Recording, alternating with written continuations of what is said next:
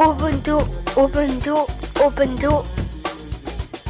Bienvenue, je suis Miss Baudio et chaque semaine, je vous propose de découvrir le livre d'une femme à travers ma voix.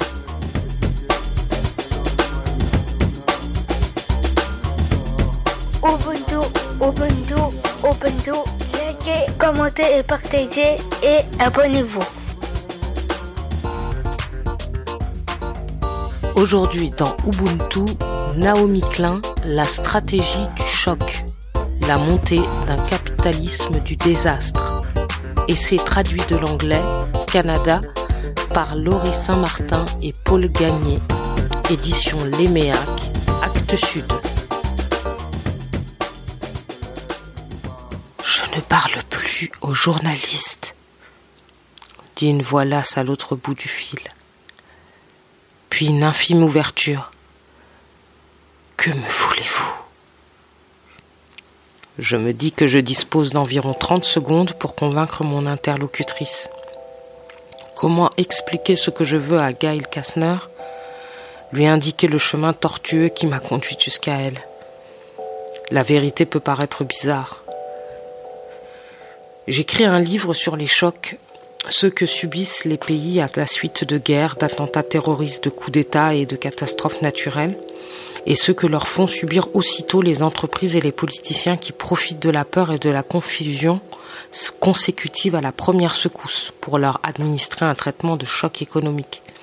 Le cas échéant, lorsque les gens s'avisent de résister, on les secoue une troisième fois en faisant appel aux policiers, aux militaires ou aux interrogateurs dans les prisons. Si je veux vous parler, c'est parce que vous êtes l'une des rares survivantes des expériences secrètes menées par la CIA sur les électrochocs et d'autres méthodes spéciales d'interrogatoire, entre guillemets, et selon mes estimations, l'une des personnes ayant subi le plus de chocs. Soit dit en passant, j'ai des raisons de croire que les techniques éprouvées sur vous à l'université McGill de Montréal dans les années 50 servent aujourd'hui à cuisiner les prisonniers de Guantanamo Bay et d'Abu Ghraib. Non, impossible de dire des choses pareilles. Je risque donc ceci. Récemment, je me suis rendu en Irak et j'essaie de comprendre le rôle que la torture joue là-bas. On nous dit qu'il s'agit de recueillir des informations, mais les choses, à mon avis, ne s'arrêtent pas là. Je crois qu'on tente d'édifier un pays modèle, d'oblitérer la mémoire des gens et de les recréer à partir de zéro. Un long silence suit ma tirade. Puis j'entends une voix différente, toujours lasse, mais se pourrait-il qu'il perce un certain soulagement? Vous avez résumé en quelques mots le sort que la CIA et Evan Cameron m'ont fait subir.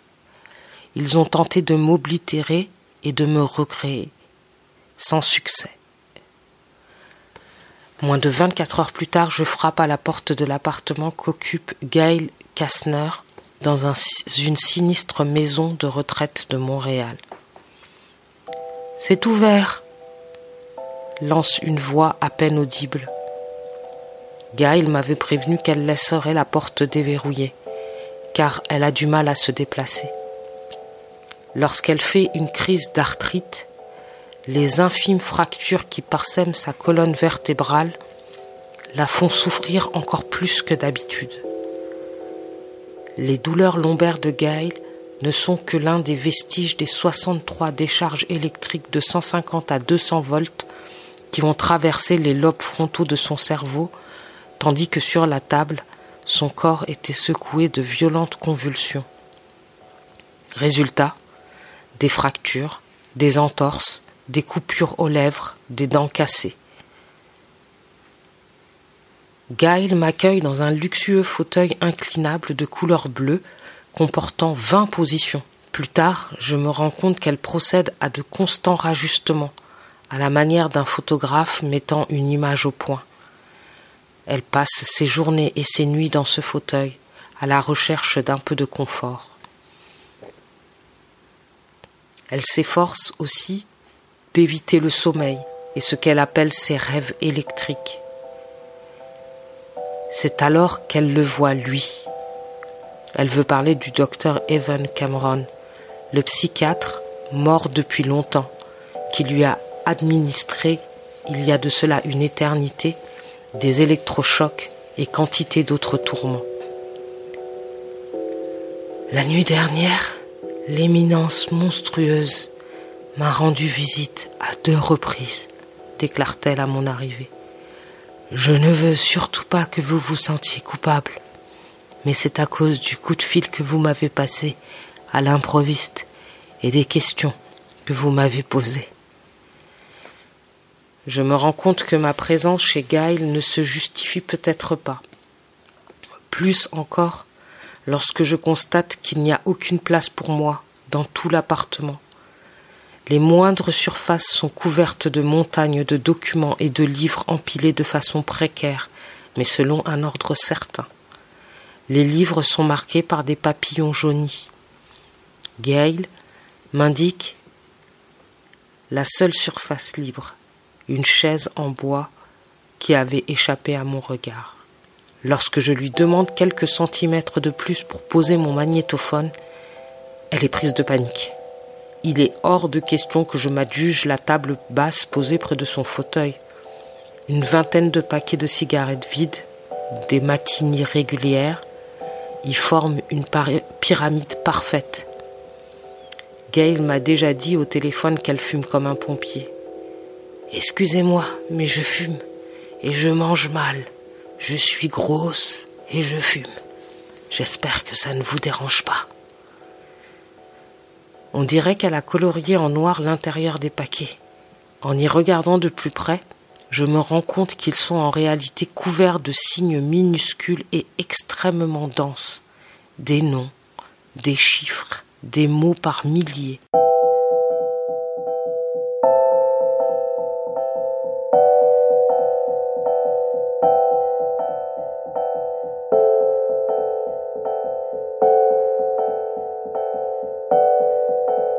Pendant la journée que nous passons à converser, Gail se penche souvent pour griffonner quelques mots sur un bout de papier ou un paquet de cigarettes.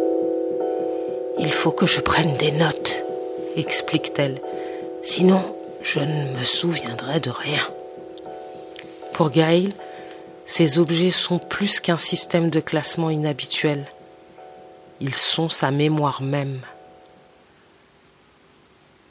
Et justement, sa mémoire lui joue des tours depuis qu'elle a atteint l'âge adulte. Les faits s'évaporent sur le champ, et les souvenirs, s'ils ont survécu, bon nombre d'entre eux ont disparu, sont comme une poignée de clichés photographiques éparpillés sur le sol. Parfois, elle se rappelle un incident avec clarté. C'est ce qu'elle appelle ses tessons de mémoire. Mais Interrogée sur une date précise, elle peut se tromper de deux décennies.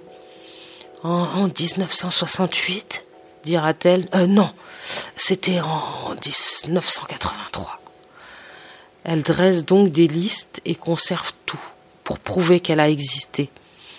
Au début, elle me prie d'excuser le désordre. Plus tard, elle ajoute C'est lui qui m'a fait ça. Cet appartement, c'est la torture qui se poursuit. Pendant des années, Gail s'est étonnée de ses trous de mémoire et d'autres anomalies. Elle se demandait pourquoi, par exemple, un infime choc électrique causé par la télécommande d'une porte de garage déclenchait chez elle des élans de panique incontrôlables. Pourquoi ses mains tremblaient chaque fois qu'elle branchait son sèche cheveux. Par-dessus tout, elle ne comprenait pas pourquoi, elle se souvenait de la plupart des événements survenus depuis qu'elle avait atteint l'âge adulte, alors qu'elle avait oublié presque tout ce qui s'était passé avant ses vingt ans. Quand elle croisait quelqu'un qui affirmait l'avoir connu enfant, elle disait Je me souviens parfaitement de vous, mais votre nom m'échappe. Bref, elle faisait semblant. Gail mettait ses défaillances sur le compte d'une santé mentale vacillante. De 20 à 40 ans, elle s'est battue contre la dépression et la dépendance aux pilules. Parfois, elle faisait de violentes crises et se retrouvait à l'hôpital dans un état comateux. Les siens ont fini par la renier. Elle s'est retrouvée à ce point seule et désespérée qu'elle devait faire les poubelles des supermarchés pour survivre. Certains indices lui donnaient par ailleurs à penser qu'elle avait subi toute jeune des traumatismes encore plus graves.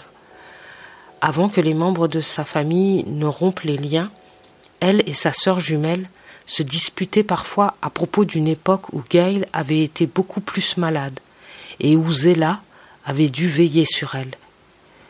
Tu n'as aucune idée de ce que j'ai enduré, disait Zella. Tu urinais sur la moquette du salon, tu suçais ton pouce, tu babillais et tu réclamais le biberon de mon bébé. Voilà ce que j'ai supporté. Gail ne savait pas trop ce qu'il fallait penser des récriminations de sa sœur. Elle avait fait pipi par terre. Elle avait réclamé le biberon de son neveu. Elle ne se souvenait absolument pas d'avoir eu des comportements aussi bizarres. Un peu avant d'avoir cinquante ans, Gail s'engagea dans une relation avec un certain Jacob, qu'elle décrit comme son âme sœur. C'était un survivant de l'Holocauste qui s'intéressait aux questions touchant à la mémoire et à la perte. Jacob, mort il y a plus de dix ans, était profondément troublé à l'idée que des années de la vie de Gail avaient inexplicablement disparu. Il a forcément une raison, répétait-il à propos des trous dans la biographie de sa compagne. En 1992, Gail et Jacob passèrent par hasard devant un kiosque où s'étalait à la une d'un journal un titre sensationnel Lavage de cerveau. Des victimes seront dédommagées. Gail commença à parcourir l'article. Au bout de quelques lignes, des passages lui sautèrent aux yeux babillage enfantin, perte de mémoire, incontinence. J'ai dit Achète ce journal, Jacob. Assis dans un café voisin, ils lurent un récit invraisemblable. Dans les années 50, la Central Intelligence Agency, CIA, des États-Unis, avait financé les recherches d'un psychiatre montréalais qui soumettait ses patients à d'étranges expériences. Il les faisait dormir et les isolait pendant des semaines. Puis, il leur administrait des doses massives d'électrochocs et de médicaments expérimentaux, y compris du LSD aux propriétés psychédéliques et de la PCP, communément appelée poussière d'ange, un autre hallucinogène. Les expériences qui ramenait les patients au stage préverbal infantile, avait été mené à l'Institut Alan Memorial de l'Université McGill sous la supervision de son directeur, le docteur Ewan Cameron. Le financement des travaux de Cameron par la CIA fut révélé à la fin des années 70 à la suite d'une demande présentée en vertu de la loi sur l'accès à l'information et d'audience du Sénat des États-Unis. Neuf des anciens patients de Cameron intentèrent un recours collectif contre la CIA et le gouvernement du Canada, qui avait également financé les recherches du médecin. Au cours de procès interminables, les avocats des plaignants montrèrent que les traitements administrés contrevenaient à toutes les règles de l'éthique médicale. Les patients avait fait appel au docteur Cameron en raison de problèmes de santé mentale mineurs, dépression postpartum, angoisse et difficultés conjugales. Et celui-ci, sans leur consentement et à leur insu, les avait utilisés comme cobayes humains afin d'étancher la soif de connaissance de la CIA quant à la possibilité de contrôler l'esprit humain. En 1988, la CIA régler le différend en versant au total 750 000 dollars de dommages et intérêts aux neuf plaignants. À l'époque, c'était la plus importante indemnisation jamais versée par l'agence. Quatre ans plus tard, le gouvernement canadien accordait 100 000 dollars de dédommagement à chacun des neuf patients. Les travaux de Cameron qui ont joué un rôle de premier plan dans la mise au point des méthodes de torture modernes utilisées par les États-Unis, offre aussi un point de vue unique sur la logique qui sous-tend le capitalisme du désastre. À l'instar des économistes partisans de la libre économie, persuadés que seule une catastrophe de grande envergure, une grande déconstruction, peut préparer le terrain à leur réforme, Cameron était d'avis qu'il suffisait de faire subir une série de chocs aux patients pour déstabiliser et effacer leur esprit défaillant, puis, en écrivant sur ces pages blanches à jamais indéfinissables, reconstruire leur personnalité. Guile se souvenait vaguement d'avoir entendu parler d'une histoire à laquelle étaient mêlées la CIA et l'université McGill, mais elle n'y avait pas prêté attention. Elle n'avait jamais eu affaire à l'Institut Allan Memorial. Assise au café avec Jacob, elle lut attentivement ce que les ex-patients racontaient à propos de leur perte de mémoire et de leur régression. J'ai compris qu'ils avaient probablement vécu la même chose que moi.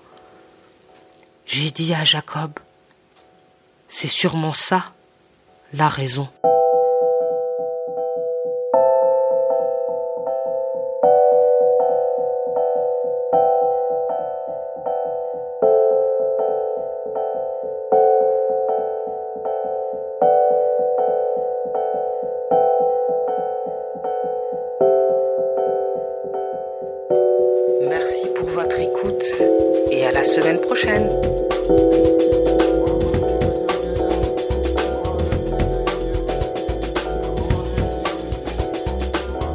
Ubuntu, Ubuntu, Ubuntu, Ubuntu. Likez, commentez et partagez et abonnez-vous.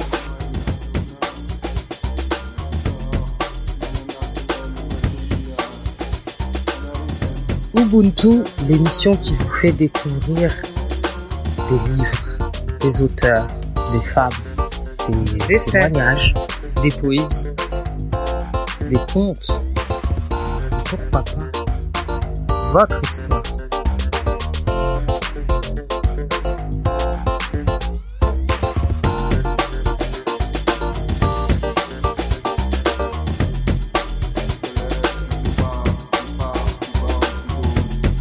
Ubuntu, le podcast des mots qui s'écrivent, qui s'écoutent et qui se partagent.